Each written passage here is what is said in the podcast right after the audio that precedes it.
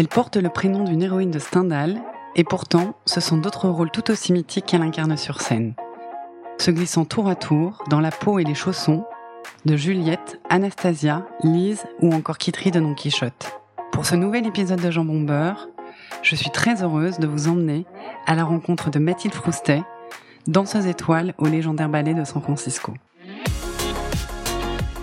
Je suis sûre que comme moi, beaucoup d'entre vous ont souvent voulu savoir ce qui se passe dans la coulisse, percer un peu du mystère et de l'aura qui entoure les danseurs classiques. Née dans les Landes, contrairement à ce que l'on pourrait imaginer, Mathilde ne choisit pas la danse par passion, bien au contraire, mais s'y découvre un incontestable talent. C'est donc ce que l'on pourrait appeler de la prédestination, mais aussi de la persévérance et une incroyable rigueur, qui l'amèneront jusqu'aux ors et au prestige de l'Opéra de Paris, où les récompenses pleuvent dans le monde entier et où on lui prédit un avenir éblouissant. Mais parfois, les étoiles semblent ne plus être alignées, et le destin peut en décider autrement.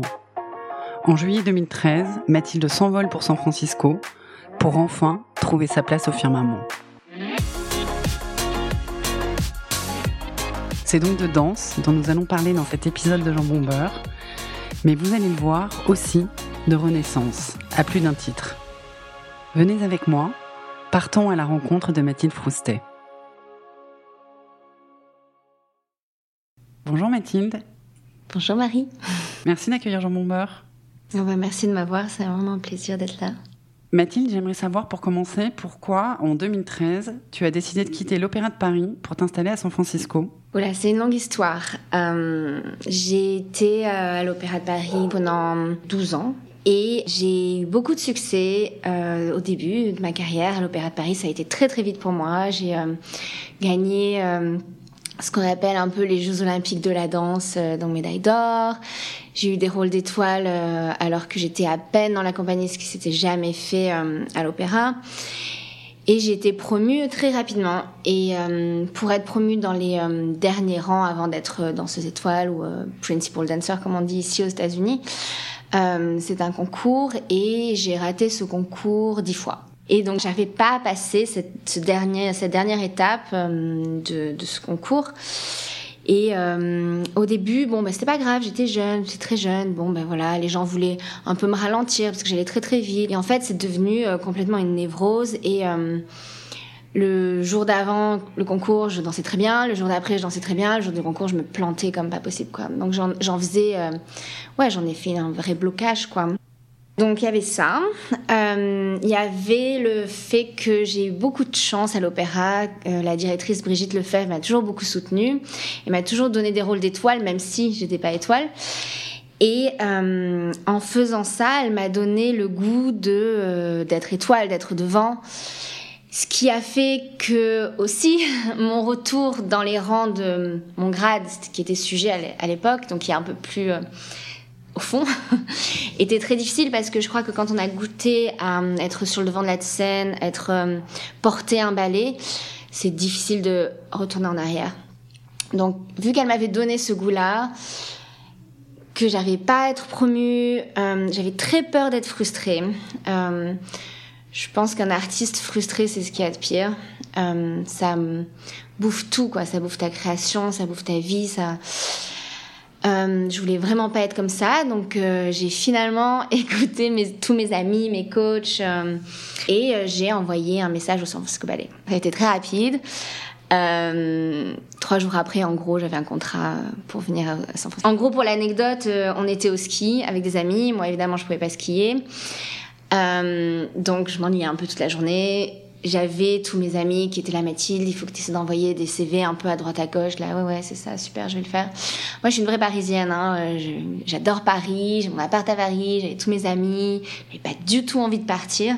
Puis j'adorais l'Opéra de Paris aussi, quoi. Donc, euh, pour qu'ils arrêtent de me saouler là tous, euh, je me suis dit que j'allais envoyer un email à la compagnie la, la mieux du monde, enfin à part l'Opéra de Paris bien sûr, le San Francisco Ballet, et que euh, j'allais envoyer un email dans la poubelle des sites internet, c'est-à-dire contact euh, en bas du site internet. Voilà, c'est vraiment la poubelle des sites internet. Hein. Personne n'y des emails que je pensais. Euh, et donc voilà, j'ai envoyé un email en plus en français pour vraiment mettre toutes mes chances de mon côté, en disant oui bonjour, je suis Mathilde, est-ce que je pourrais parler au directeur, enfin un truc vraiment super nul. Et à ma grande surprise, j'ai eu une réponse deux heures après. l'assistante du directeur qui parlait français, en me disant mais qu'est-ce que vous voulez? Donc j'ai répondu en français, bah, j'aimerais bien savoir s'il y a des contrats de danseuses étoiles de libre. Ils m'ont dit envoyez-nous euh, photos et CV et vidéos. Il se trouvait que j'avais tout euh, là dans mon ordi, j'ai tout envoyé. Et trois jours après, j'avais un contrat. J'étais bien embêtée parce que moi qui avais, dit, qui fait ça pour dire à tout le monde, bah, voyez, j'ai réussi, ça n'a pas marché. Bah, du coup, ça a marché. Est-ce que c'est une euh, très belle histoire Est-ce que ça a été douloureux de quitter une institution aussi prestigieuse que l'Opéra de Paris? Alors ça a été en plusieurs étapes. déjà parce que à l'Opéra de Paris, on a la chance de pouvoir prendre une année sabbatique. Donc j'ai pris une année sabbatique en disant si ça marche pas, j'en sais rien. Moi j'avais jamais été à San Francisco, j'ai été une fois à New York, je parlais pas du tout anglais. Quand je suis arrivée, euh, j'avais, aucune idée de ce qui m'attendait quoi. Donc je me suis dit bon voilà, je prends une année sabbatique, si ça marche pas, je reviens.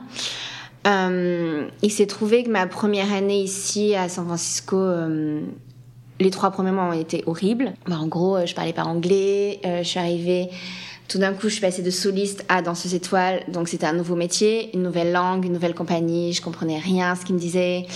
Je, connaissais pas les ballets, donc il fallait tout que j'apprenne. Euh, en plus, il y avait un standard. Quand euh, on vient de l'Opéra de Paris, les gens s'attendent à un certain niveau. Moi, je comprenais rien ce qu'il me racontait, donc c'est déjà compliqué de danser quand on comprend rien ce qu'on te raconte. Je connaissais pas les pas.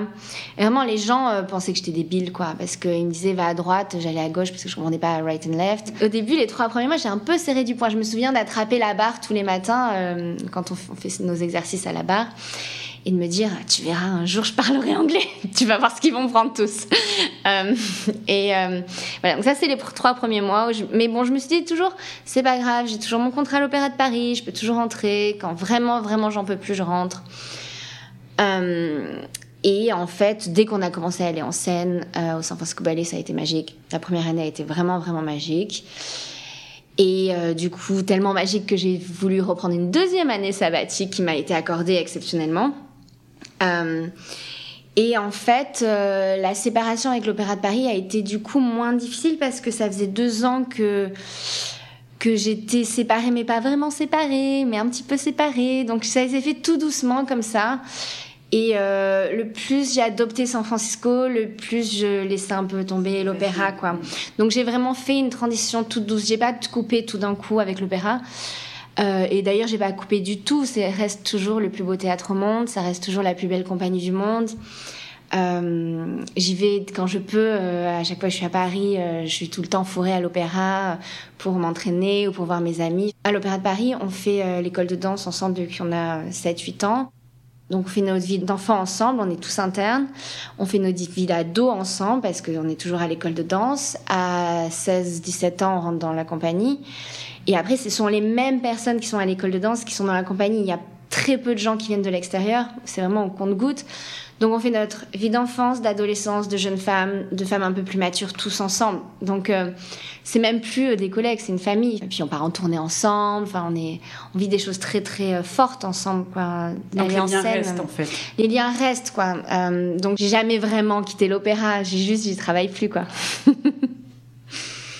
Est-ce que euh, tu as remarqué en arrivant des différences euh, notables sur la manière de s'entraîner, de danser euh, entre l'Opéra de Paris et le Ballet de San Francisco? Alors oui, il y a beaucoup de différences de ce qu'ils appellent training. Il y a plusieurs écoles dans la danse dans le monde. Il y a l'école française, l'école américaine, l'école russe, un peu l'école cubaine.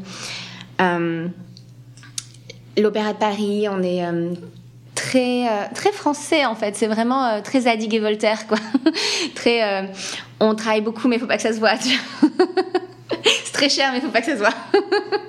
Aux États-Unis, c'est beaucoup plus show must go Il y a une, une joie de danser qui, qui est très très très très forte et qui prend le dessus sur tout. Donc oui, ça ça c'était assez flagrant. Ce qui ce qui m'a aussi choqué, c'est que en France, à l'Opéra de Paris, ils essaient de construire des danseurs complets. Par exemple, moi, j'étais très bonne en pirouette, mais j'étais pas très bonne en saut. J'arrivais pas, je sautais pas très haut.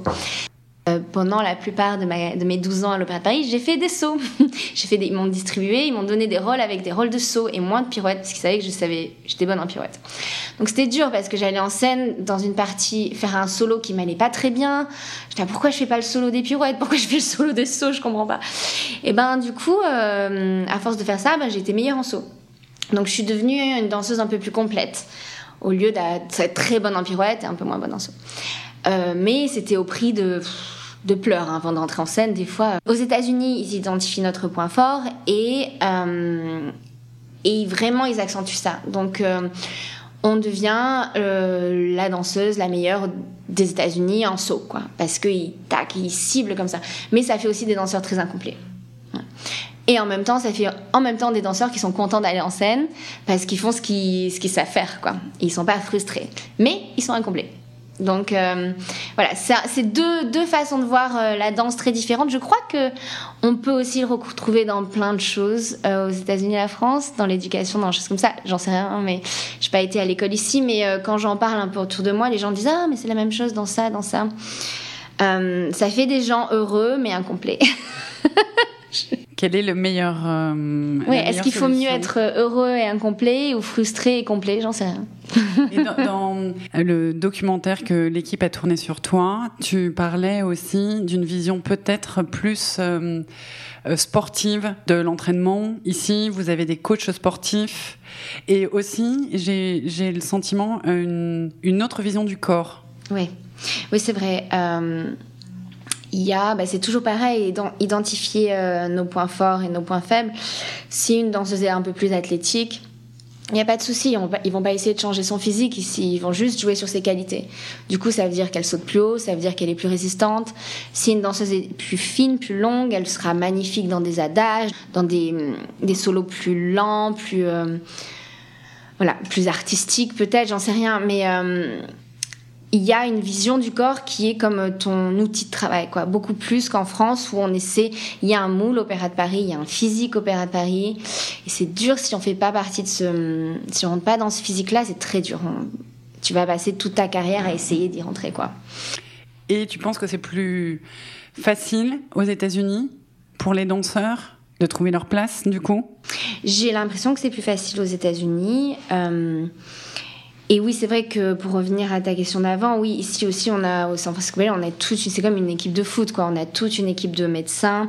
Ce sont des compagnies privées, donc ils n'ont pas du tout intérêt à ce qu'on se blesse, quoi. On n'est pas, il n'y a pas la sécu, on n'est pas remplaçable. Euh, donc ils mettent tous les moyens euh, en ordre pour euh, pour qu'on se blesse pas. On est on est suivi, archi suivi. Enfin c'est génial quoi. Après aux États-Unis également, il y a beaucoup plus de compagnies. Euh, dans le pays. En France, euh, il y a quelques compagnies de danse classique en France, mais il y en a pas beaucoup. Aux États-Unis, il y en a, il y a une compagnie, il y a presque une compagnie de danse classique dans toutes les grandes villes. Donc, euh, si on n'est pas au San Francisco Ballet, on peut être dans plein d'autres villes aux États-Unis. Je pense que c'est une question que tout le monde se pose quand on va assister à un ballet. Mathilde, qu'est-ce que tu ressens quand tu es sur scène? Oula, c'est une question difficile. Et puis ça dépend des jours aussi. les jours de grâce, c'est comme si tous les sens s'arrêtaient en fait. Le cerveau marche plus trop, juste on entend la musique. C'est pas, les sens s'arrêtent pas, c'est les sens sont dans une espèce de coussin en fait. Tout est dans une espèce de coussin, tout marche bien, la lumière est parfaite, la musique est parfaite, la chaleur est parfaite, euh, ça sent bon. Enfin, il y a vraiment un truc en scène qui est, euh, qui est assez magique comme ça les jours où tout va bien. Les jours où euh, les jours un peu plus difficiles, c'est l'inverse en fait. C'est euh, tous les sens sont hyper actifs et, euh, et ton cerveau marche à 2000 à l'heure, anticipe tous les pas en disant oula oula attention attention attention là tu vas louper là tu vas louper. Tout d'un coup la musique te heurte, est trop rapide, trop lente, la lumière est trop forte, trop là. Et donc c'est c'est l'inverse quoi. C'est vraiment soit tout est et dans un espèce de cocon où soit tout euh, pique quoi. Et quand tu danses, est-ce que tu te sens française? Est-ce que tu te sens étrangère? Ou est-ce que c'est une notion euh, que tu oublies totalement? J'ai l'impression que euh, dans, quand je danse et, et dans la vie aussi, depuis que je suis aux États-Unis, je me sens plus française quand j'étais en France Ouais, je me sens toujours assez française en scène, c'est sûr. Parce que, euh, parce que je suis toujours émerveillée par euh, l'énergie du public. J'ai des mots en français qui me reviennent, j'ai des pensées en français qui me reviennent. Euh, je me sens toujours française, ouais. Et est-ce que tu peux nous dire si tu as un rôle que tu préfères interpréter? Hmm. Oh, ça c'est difficile. J'ai l'impression qu'à chaque fois que... Tu trahis quelqu'un, c'est ouais. non, mais alors c'est sûr, il y a Don Quichotte parce que c'est le dernier ballet que j'ai dansé. Euh, j'ai failli dire c'est le dernier ballet que j'ai vécu. c'est le dernier ballet que j'ai dansé euh, à l'Opéra de Paris. Et ils m'ont rappelé aussi, euh, c'est marrant parce que j'étais partie en année sabbatique donc à San Francisco Ballet, et l'Opéra de Paris m'a rappelé pour venir danser le même rôle, Don Quichotte, en France, qui est très rare. Donc j'ai ok, d'accord, je rentre, juste pour trois semaines. Et euh, je l'ai beaucoup dansé aussi ici à San Francisco. Donc c'est vraiment mon rôle phare. C'est un rôle qui, euh, qui est très proche de mon caractère, euh, dynamique et rigolo. Et voilà, il n'y a pas beaucoup d'interprétation, c'est beaucoup de technique, c'est brillant. et à l'opposé de ça, j'aime beaucoup Gisèle et Roméo Juliette. C'est les trois ballets qui m'ont vraiment construite quoi, en tant que danseuse on comprend quand même que quand tu es arrivé à San Francisco, c'était quand même un sacré saut dans l'inconnu. Euh, maintenant, tu as plusieurs années de recul. Qu'est-ce que le fait de partir aussi loin t'a apporté, à part l'étoile évidemment, qui était inestimable hmm.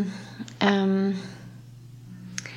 Je pense qu'on n'a pas beaucoup de chance dans la vie de repartir à zéro, euh, d'être la personne qu'on veut être et sans être complètement sans me réinventer totalement, mais j'ai eu la chance à 28 euh, ans, je crois j'avais, euh, de euh, ou 29, de d'être une nouvelle personne. Voilà.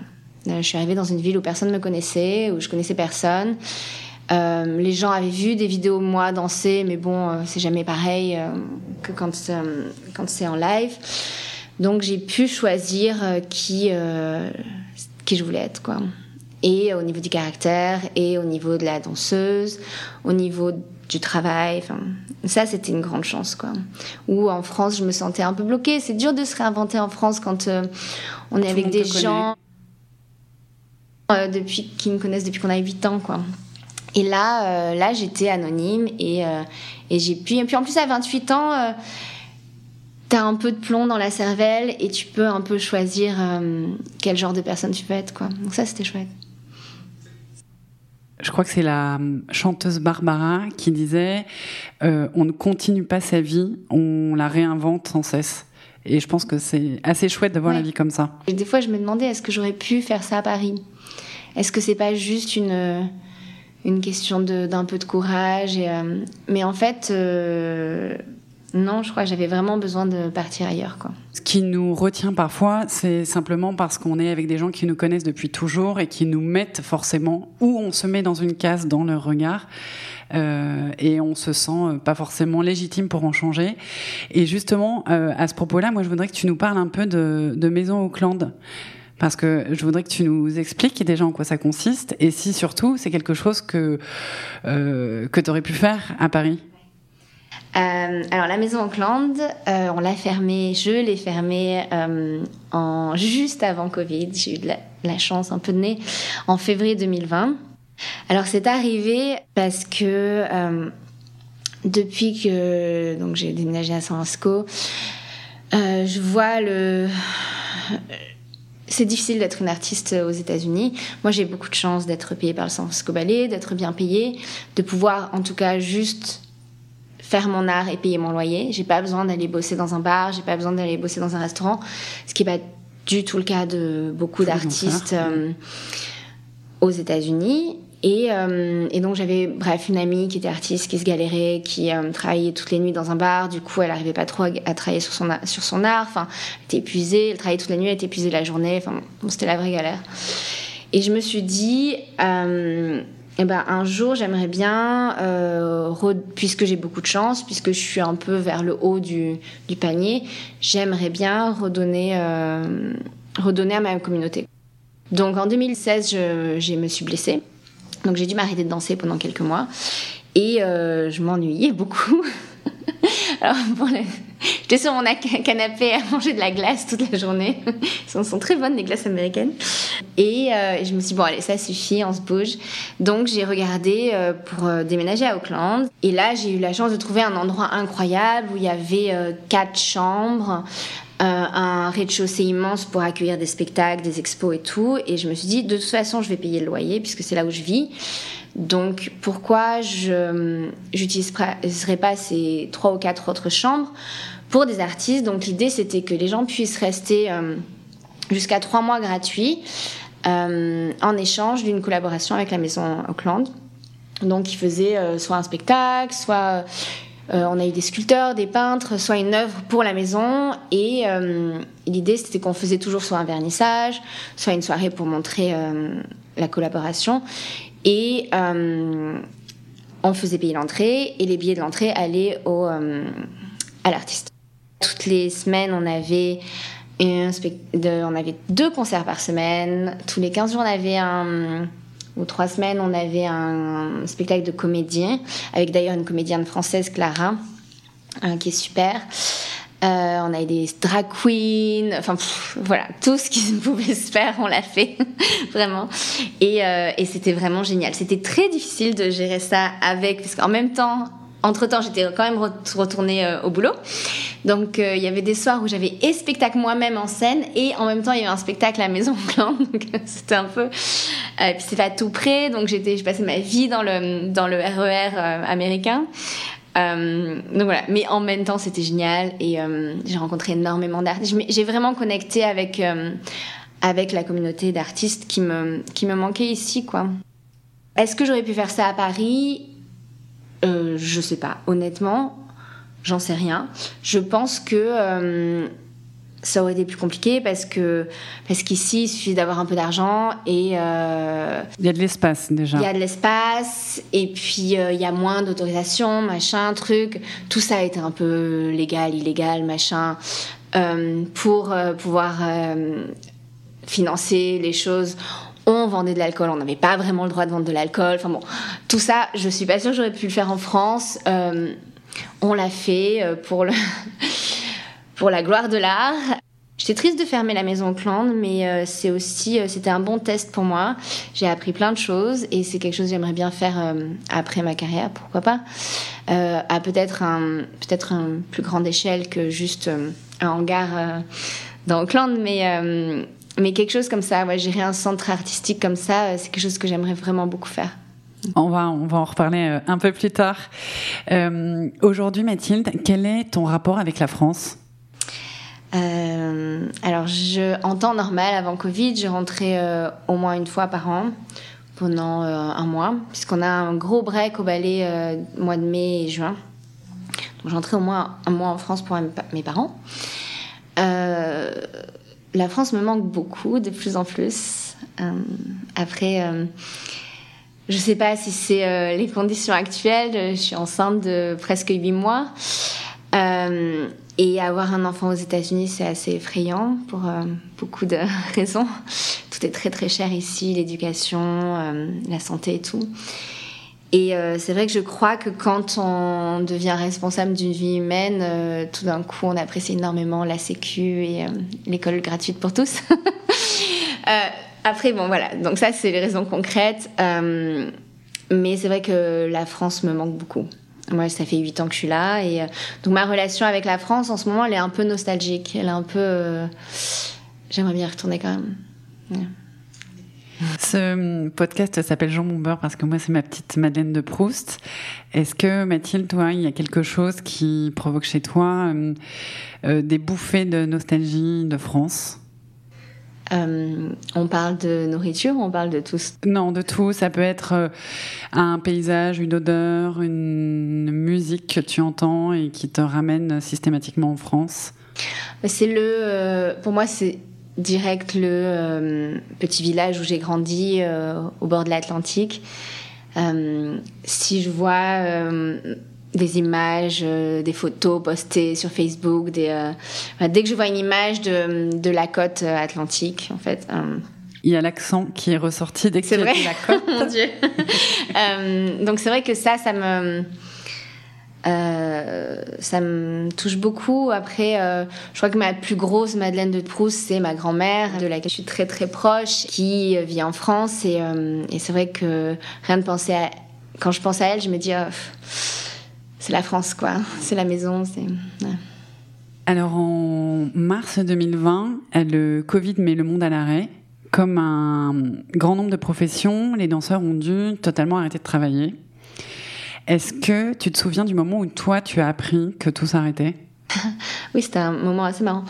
Euh, on était, euh, donc on, c'était la première du spectacle euh, de Midsummer Night Dream, le songe d'une nuit d'été.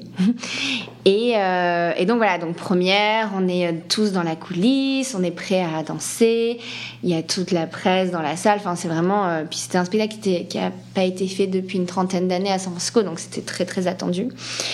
Et euh, alors moi j'ai une façon un peu bizarre de me concentrer, c'est que je suis vraiment dans ma bulle, dans mon coin, et puis euh, des fois je vais même sur mon téléphone.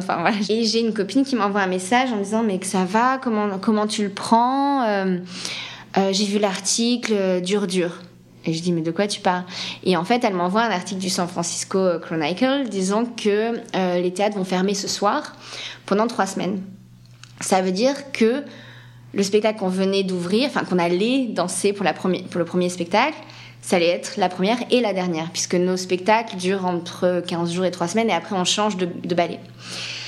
Et donc là, je lis l'article et euh, donc j'ai semé la panique dans, toute la coulisse parce que je suis allée voir tout le monde et je dis oh, Vous savez que c'est le dernier spectacle qu'on fait C'est le dernier spectacle qu'on fait Et tout le monde là, mais non, qu'est-ce que tu racontes? On a tous dansé, mais c'était un peu. On rentrait dans. À chaque fois qu'on revenait dans la coulisse, mais c'est quoi, c'est quoi cette rumeur C'est quoi cette rumeur? À la fin du spectacle, le directeur est venu. Euh, je crois qu'il y avait London Bridge qui était là dans la salle. Et ils nous ont dit, voilà, euh, c'était le, premier, euh, le premier endroit qui a fermé, San Francisco Ballet, parce que c'est un, immeuble de la mairie. Ça appartient à la mairie. Donc, ils ont fermé un, des premiers trucs à fermer. Et euh, voilà, il nous dit on ferme ce soir pendant trois semaines, mais dans trois semaines on réouvre. Voilà, ben nous du coup on va retourner en studio et s'entraîner et on va s'entraîner pour le prochain spectacle. Vous inquiétez pas, vous n'allez pas rien faire. Ok, ok, bon, mais c'était un peu dur pour tout le monde, on était tous un peu tristes. C'est beaucoup de travail pour juste un spectacle, c'était un peu dur. Et voilà. Et donc on est rentré. Il nous dit, ça c'était, euh, on était, c'était un jeudi. Et le directeur nous dit, bon bah, puisque on est tous un peu émotionnels là, euh, euh, on prend, on se revoit mardi. Voilà, on prend quelques jours de repos, on se revoit mardi et en fait on n'est jamais, on s'est jamais revu. on pensait vraiment que c'était trois semaines, euh, comme il était écrit dans le journal. D'ailleurs c'est marrant parce que moi j'ai pris une photo de cet artiste journal qui disait pendant trois semaines, voilà c'est tout et ça rouvre dans trois semaines. Et euh, ça c'était le 6 mars. Euh, et, voilà, et donc et je me souviens du directeur disant on se retrouve mardi pour en, studio, voilà, on a 6 heures de répétition mardi. Et en fait, lundi soir, on reçoit un email en disant bon ben il va falloir venir au ballet, chercher vos affaires parce qu'on va pas réouvrir le ballet. Et euh, il a réouvert euh, un an après quoi. Comment on vit en temps de Covid lorsqu'on est privé de danser devant un public?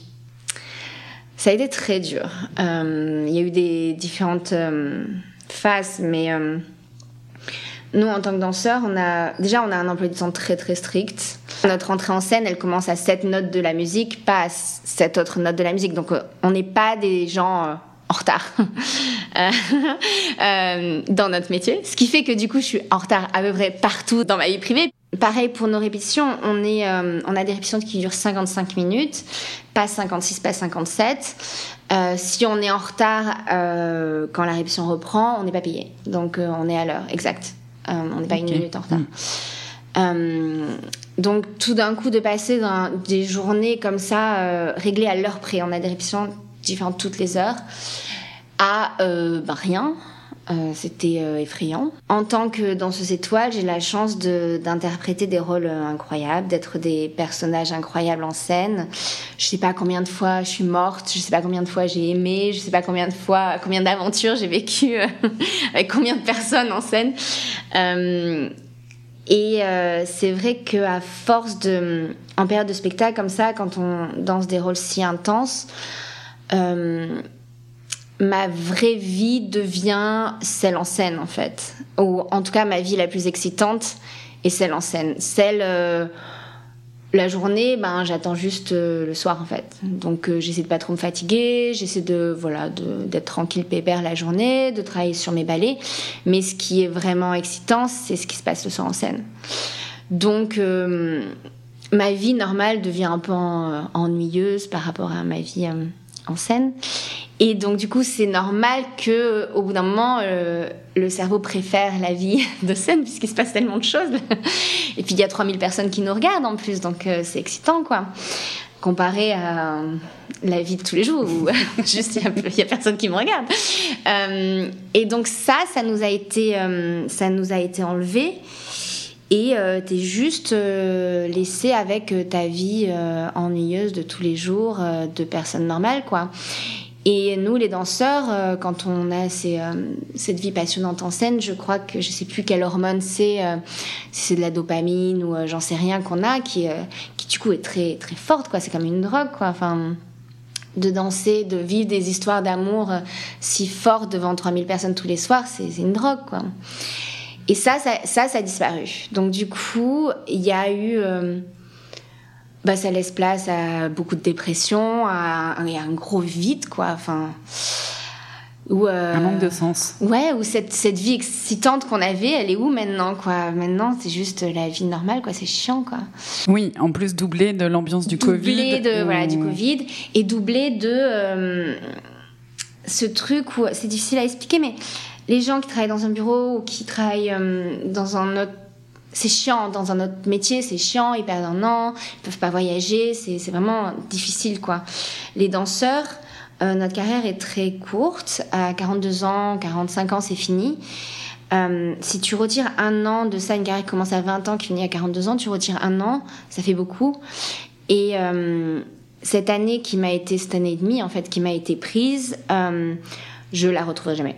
Voilà, c'est mais mes tendons sont devenus plus âgés, mes muscles sont devenus plus âgés. Je serai jamais la danseuse que j'aurais pu être euh, pendant cette année et demie parce que mon corps a vieilli. Euh, et les rôles qui ont été qui étaient programmés cette année et demie reviendront peut-être pas. Donc c'était la chance de ma vie de danser ces rôles qui peut-être d'ici les quelques années qui me restent à danser reviendront pas. Donc euh, voilà, tant, pis. Euh, donc c'est pour les danseurs, c'est un autre, euh, c'est un autre enjeu quoi. C'est vraiment euh, le corps vieillit quoi pendant Covid et et on ne le rattrapera pas quoi. C'est pas juste de l'ennui en France pendant le pendant le confinement. Euh, le chorégraphe Mehdi Kerkouche et sa compagnie MK ont enflammé les réseaux sociaux avec euh, les, les, chorégraphies filmées euh, comme dans un zoom géant. Vous, vous avez fait des choses comme ça? Au San Francisco Ballet, oui, on a fait on a fait des choses comme ça. On a essayé de voilà, ouais, de rester de connecter les gens ensemble. Une compagnie de danse, euh, pourquoi aussi un spectacle marche? C'est parce qu'on passe autant de temps ensemble, enfermés dans un studio. C'est qu'on commence le matin à 9h30, on finit le soir à 23h quand on a spectacle, ou à 19h quand on n'a pas spectacle. On est enfermé dans un studio et on sort 5 minutes par heure, quoi. Donc euh, c'est euh, c'est intense, quoi, hein, d'avoir des gens. et aussi, enfin voilà, on est en, en, en, tunique et collant, quoi. Donc on se connaît tous très très bien, quoi. Euh, on fait tout ensemble, on mange ensemble, on, passe toutes nos journées ensemble, euh, six jours par semaine quand même. Donc, euh, et tout d'un coup, on était tous séparés chez nous, sans, lien, sans connexion, sans pouvoir se voir ou même se toucher pour les partenaires. Moi, j'ai l'habitude de, mes partenaires de scène, je, je les connais très bien, donc donc on a essayé voilà de, faire des choses comme ça où malgré la distance, malgré d'être à la maison, euh, on essayait de recréer une espèce, un espèce de studio comme ça euh, sur internet, des chaînes de mouvements, des, choses comme ça. Je t'écoute parler de, justement cet esprit de communauté. Euh, ce qu'on peut voir dans Black Swan avec une compétition sans borne, ça existe ou pas vraiment? Bon, Black Swan, c'est pas un documentaire. Hein, hmm. Euh, moi j'aime beaucoup ce film, mais euh, il faut. Euh, les gens l'aiment pas trop parce qu'ils confondent et ils pensent que c'est un documentaire. C'est pas un documentaire, c'est un film de fiction, voilà. mais oui, il y a de la compétition, c'est sûr. après, moi, j'ai une fois qu'on est arrivé en tant qu'étoile, je comprends pas trop trop la compétition et j'essaie vraiment de m'en défaire parce que on est toutes tellement différentes. Que c'est compliqué de c'est compliqué de comparer quoi. Enfin il y a autant de danseuses que de femmes quoi. Enfin donc et puis il y en a pour tous les goûts donc c'est chouette. Voilà. Mais oui il y a de la compétition. Oui comme tous les, les métiers ou les sports où tu passes des concours, il y a forcément, euh, il y a forcément de la compétition. Alors oui, c'est sûr. Euh, mais une fois, comme je disais, une fois qu'on est dans ces étoiles, il n'y a plus de concours, donc euh, c'est pas, c'est là où la différence se fait avec les athlètes, c'est que on n'a pas de chiffres, on n'a pas de chrono. C'est pas celle qui sautera le... Ils vont pas mesurer combien on saute, combien en haut on saute, ils vont pas mesurer combien de pirouettes on fait. Et puis un ballet c'est deux heures et demie, donc euh, il y a beaucoup d'autres choses qui se jouent que des chronos quoi. et il faut se souvenir que vu qu'il n'y a pas de chrono, vu qu'il y a le public a pas de choses comme ça à se raccrocher comme comme quand ils vont voir un truc d'athlétisme ou quoi. Il y a 80% du public qui connaît pas qui connaît rien techniquement à la danse. Ils juste, ils vont dire, oh elle était gracieuse, oh j'ai aimé sa façon de bouger, ou euh, elle m'a fait pleurer, elle m'a ému. Enfin voilà. il y a beaucoup d'autres choses qui se jouent. Euh, et qui du coup un peu annulent, je trouve, la compétition parce que on, va se battre sur quoi? Sur celle qui a fait le pleurer le plus de personnes dans la salle? Enfin, on parlait tout à l'heure du, chorégraphe Medicare Couch qui, euh, lui, vient du monde du hip-hop, donc vraiment rien à voir avec euh, la danse classique, et qui, suite à cette série de vidéos, a été contacté par euh, Aurélie Dupont, directrice de la danse à l'opéra. C'est un reproche récurrent, j'ai le sentiment, qu'on fait au ballet classique d'être parfois un peu poussiéreux, d'être parfois un peu élitiste, Parfois, on entend aussi parler d'histoires de discrimination. Est-ce que euh, toi, tu penses que le ballet doit se réinventer ou en fait, il doit rester tel quel, comme quelque chose d'inaccessible Oh, euh, un peu des deux, mais en tout cas pas quelque chose d'inaccessible. Euh, c'est sûr qu'il est temps, il est temps que le ballet classique se réinvente. Il est temps d'arrêter avec ces mais ça, ça, on y est là ça commence. Arrêter avec euh, les blackface arrêter avec euh, mettre du blanc sur le corps quand on est un peu trop bronzé. Euh, arrêter avec avec avoir deux danseurs de couleur ou ou sur 200, 200 danseurs quoi enfin il est temps d'arrêter ça quoi après, c'est un problème beaucoup plus profond, et ça va prendre beaucoup de temps et euh, ça vient des écoles de danse, quoi. Il faut le forcer, quoi. Il faut le forcer dans les premières années. Il faut aller chercher des danseurs de couleur et les engager parce que euh, c'est un racisme qui était ancré depuis euh, depuis la danse classique existe, c'est-à-dire euh, Louis XIV. Une fois qu'on en aura plein, une fois qu'il y aura plus de représentation, il y aura des petites filles de couleur qui verront des ballets, qui diront ah bah tiens moi aussi peut-être je peux y aller quoi. Moi aussi je peux être une danseuse. Alors que là honnêtement, euh, je suis une petite fille de couleur, je vais au ballet, je me dis bah s'il y a que des blanches. Au niveau euh, des pas, au niveau des chorégraphies. je pense que c'est bien que la danse classique existe, comme le Louvre, comme le musée d'Orsay et comme tout ça. Euh, je suis pas pour qu'on brûle toutes les toiles du Louvre. Euh, donc je suis pas pour qu'on brûle toutes les chorégraphies classiques. Je pense juste que, c'est comme le Louvre, quoi, qu'il y a plusieurs façons d'aller au Louvre en fait. Euh, on peut aller au Louvre et, euh, et voir voir ces peintures anciennes avec des yeux modernes et avec un œil critique moderne. Je pense que le ballet c'est pareil. On peut aller au ballet, euh, voir Gisèle, la Belle au Bois dormant ou quoi, avec des yeux modernes et aussi à nous danseurs de euh, d'interpréter ces rôles euh, en tant que jeune femme d'aujourd'hui quoi. Voilà. Qu'est-ce que parce que toutes les histoires finalement dans les ballets classiques c'est toujours la même chose. En gros c'est une princesse qui tombe amoureuse d'un prince, il lui brise le cœur, machin, bon, ils finissent ensemble, plus ou moins. C'est toujours plus ou moins la même chose. Euh, donc voilà, donc euh, à nous de, à nous d'essayer de rendre les choses un peu plus accessibles aussi, quoi. Et euh, je pense que les réseaux sociaux sont aussi bien pour ça, pour essayer de de dépoussiérer un peu tout ça. On va en parler parce que je es très active sur les réseaux sociaux. On peut te retrouver notamment sur Instagram sous le nom La Petite French. Euh, et je me demandais si c'était euh, pour euh, rendre l'image de la danseuse étoile peut-être plus accessible et, plus moderne. Sur tes réseaux sociaux, euh, tu partages ta vie, ton quotidien, tu es assez libre. Je suis du coup allée voir des comptes Instagram d'autres euh, danseuses étoiles qui sont peut-être un peu plus académiques, on va dire. Tu partages beaucoup de moments de joie. Ta vie a l'air géniale. Euh, mais aussi, tu es finalement assez transparente et tu partages des sujets plus douloureux, comme des fausses couches. Et aussi, tu as évoqué récemment l'anorexie dont tu as souffert euh, plus jeune. C'est plutôt tabou de parler d'anorexie chez les danseuses? Euh, alors oui, euh, bon après déjà je parlais pas spécialement d'anorexie, je parlais de problèmes alimentaires, donc ça, euh, s'il y a des gens qui s'y connaissent un peu, je préfère être assez précise. Les problèmes alimentaires vont de l'anorexie à la boulimie, à tout ce qui tout ce qu'il en faut et ce sont des parallèles et, et anorexie, la boulimie, c'est vraiment très très facile de tomber dans l'un et l'autre. Donc c'était pas que anorexie. et oui, oui, c'est un tabou évidemment, c'est un tabou. Tout ce qui touche au corps est un tabou chez les danseuses, chez les athlètes, bon, chez les femmes en règle générale, mais mais oui, c'est un tabou.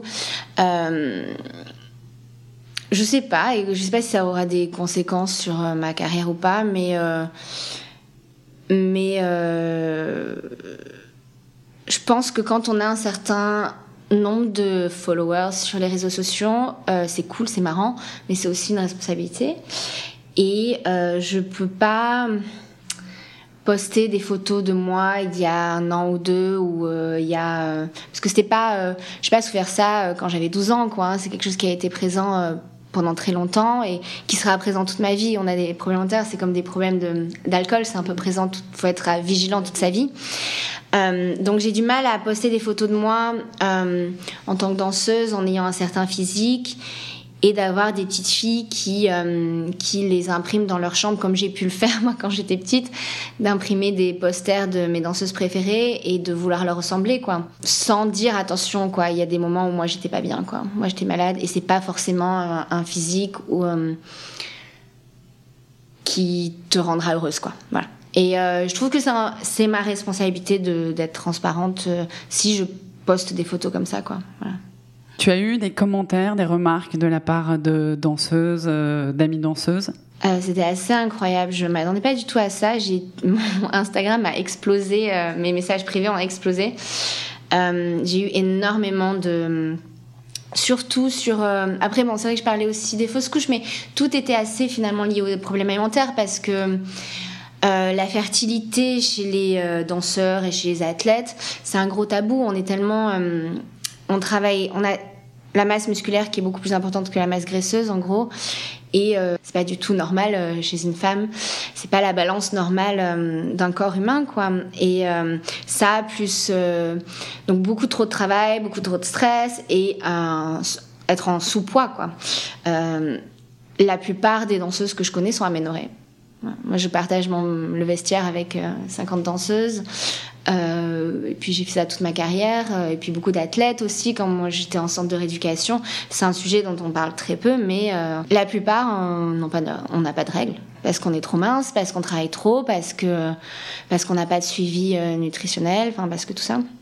Et parce que on se rend pas compte on est jeune quoi. Enfin des carrières commencent très jeunes et à 20 ans t'en fous de pas avoir tes règles quoi. Parce que de toute façon tu veux pas avoir d'enfants maintenant en plein milieu de ta carrière mais euh, et honnêtement, je crois que si quelqu'un à 20 ans m'avait dit, mais tu sais Mathilde, là tu es en train d'abîmer ton corps, quand tu voudras avoir des enfants, ce sera très très compliqué. Je crois que dis je m'en fous. Euh, parce que parce que c'est vrai qu'on est des gens euh, complètement passionnés mmh. et euh, mais je pense que si c'était si c'était un docteur qui m'avait dit ça, j'aurais dit clairement je m'en fous. Si c'était mes parents, j'aurais dit je m'en fous. Euh, D'ailleurs, ils ont dû me le dire. Hein. Euh, parce que mes parents sont aussi docteurs. Donc. euh, mais si c'était peut-être une danseuse que j'admire ou qui partageait ça sur les réseaux sociaux, peut-être que j'aurais écouté. Donc c'est pour ça que je l'ai fait aussi. Et, euh, et, oui, pour euh, enfin briser ce tabou, quoi, parce que euh, ces corps que les gens admirent en scène et tout, ce sont pas des corps, c'est des corps particuliers quand même. Je, je veux pas dire qu'il n'y a pas des gens qui ont des métabolismes incroyables, mais on les cherche. Mais voilà. La danse a toujours inspiré le cinéma. On se souvient de Black Swan dont on parlait tout à l'heure et plus loin des Chaussons Rouges. En avril dernier, le réalisateur euh, Cédric Clapiche tournait au Théâtre du Châtelet son prochain film, encore en deux mots, sur euh, la reconversion d'une euh, danseuse blessée. Et il a fait appel à Marion Barbeau, première danseuse de l'opéra, parce qu'il voulait que son personnage soit une danseuse véritable. On a vu Nathalie Portman dans Black Swan. Tu penses que qu'une actrice ne peut pas être suffisamment crédible pour incarner une danseuse? Euh, j'en sais rien. Je pense que si, euh, je pense s'il y a des passages dansés, c'est compliqué quand même parce que si tu veux que ça soit une très bonne danseuse, euh, nous, ça nous prend des années, des années de travail pour arriver juste à monter en pointe, quoi. Donc, je veux bien qu'une actrice après 15 jours de training intensif puisse monter en pointe, mais ça va pas être très joli, quoi. Donc, oui, je pense que si tu peux si tu peux faire appel à des danseuses quand c'est des rôles de danseuses, c'est chouette. En plus, ça donne l'occasion à Marion, on se connaît bien. Euh, c'est une, jeune femme incroyable et euh, j'ai pas vu le film, mais je suis sûre qu'elle est, c'est une actrice incroyable et je trouve ça chouette de donner des voix parce que nous, des danseurs, euh, on interprète des, des, rôles en scène, donc on est des acteurs, mais on a on n'a pas de voix en fait.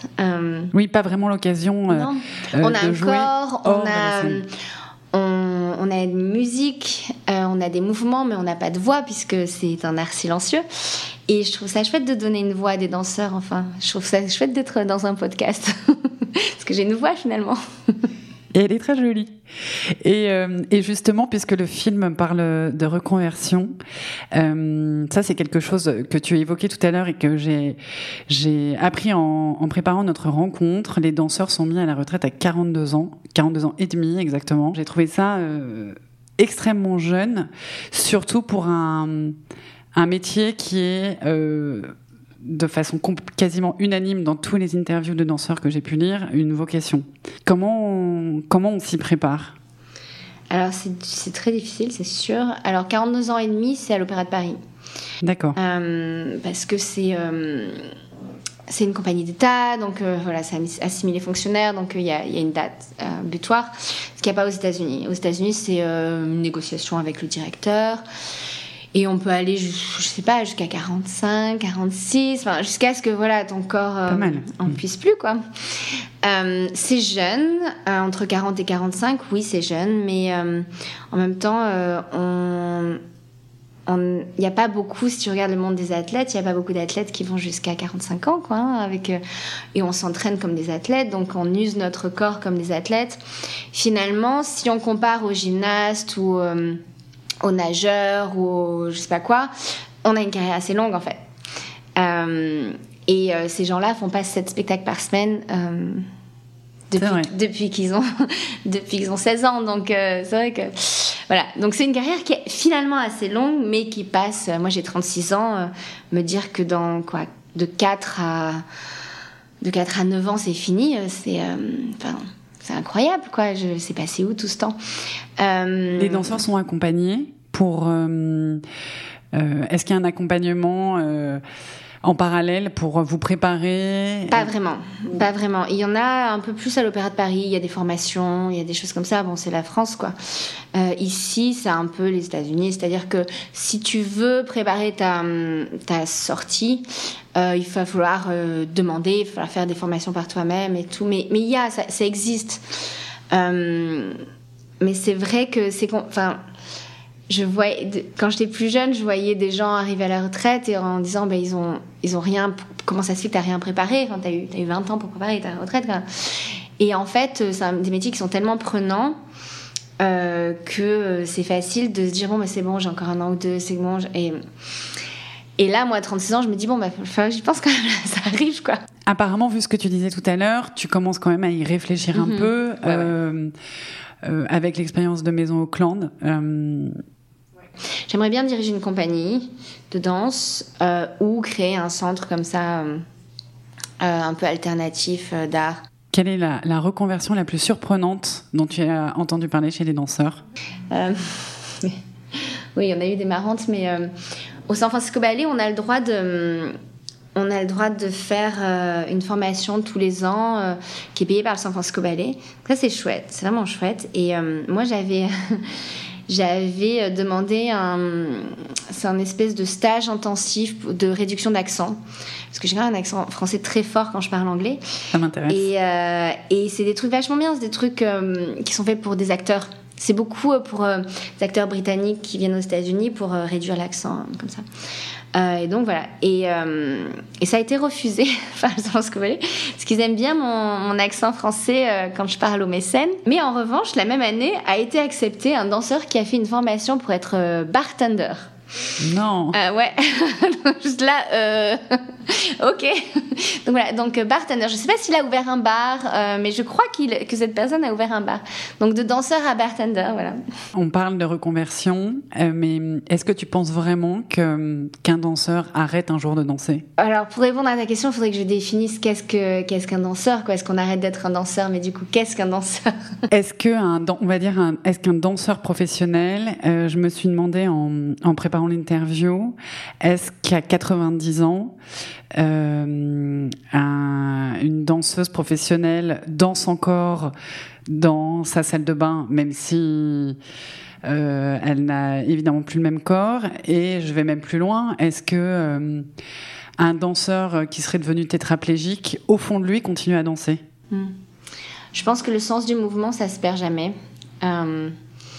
Et l'envie de bouger, ça se perd jamais. La musique, euh, quand on est danseur, on, on écoute la musique d'une façon complètement différente parce que nous, on compte beaucoup la musique. Donc, euh, euh, par exemple, une, anecdote un peu marrante, c'est que quand on est en création d'un ballet, il y a un chorégraphe qui, euh, qui est là, donc on est euh, enfermé pendant 6-7 heures toute la journée dans le studio avec le chorégraphe il nous montre des mouvements et euh, nous, en, en, espèce de miroir, on, on, doit apprendre les mouvements très vite, les refaire, les digérer, les mettre un peu à notre sauce.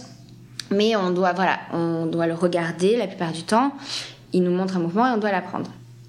Et euh, compter la musique également. Et donc du coup, j'ai toujours une heure ou deux quand je finis ma répétition, quand je rencontre, je vais, je rencontre mes amis ou je, voilà, je, je rentre à la maison. Euh, j'ai du mal à arrêter de compter. C'est-à-dire que quand je rencontre quelqu'un, euh, que je sors directement de répétition, euh, je vais, ça va être très dur pour moi de pas de pas remarquer que cette personne a passé trois fois euh, la main dans ses cheveux euh, en la, les derniers 20 secondes. Combien de fois elle a fait oui oui avec sa tête comme tu viens de faire.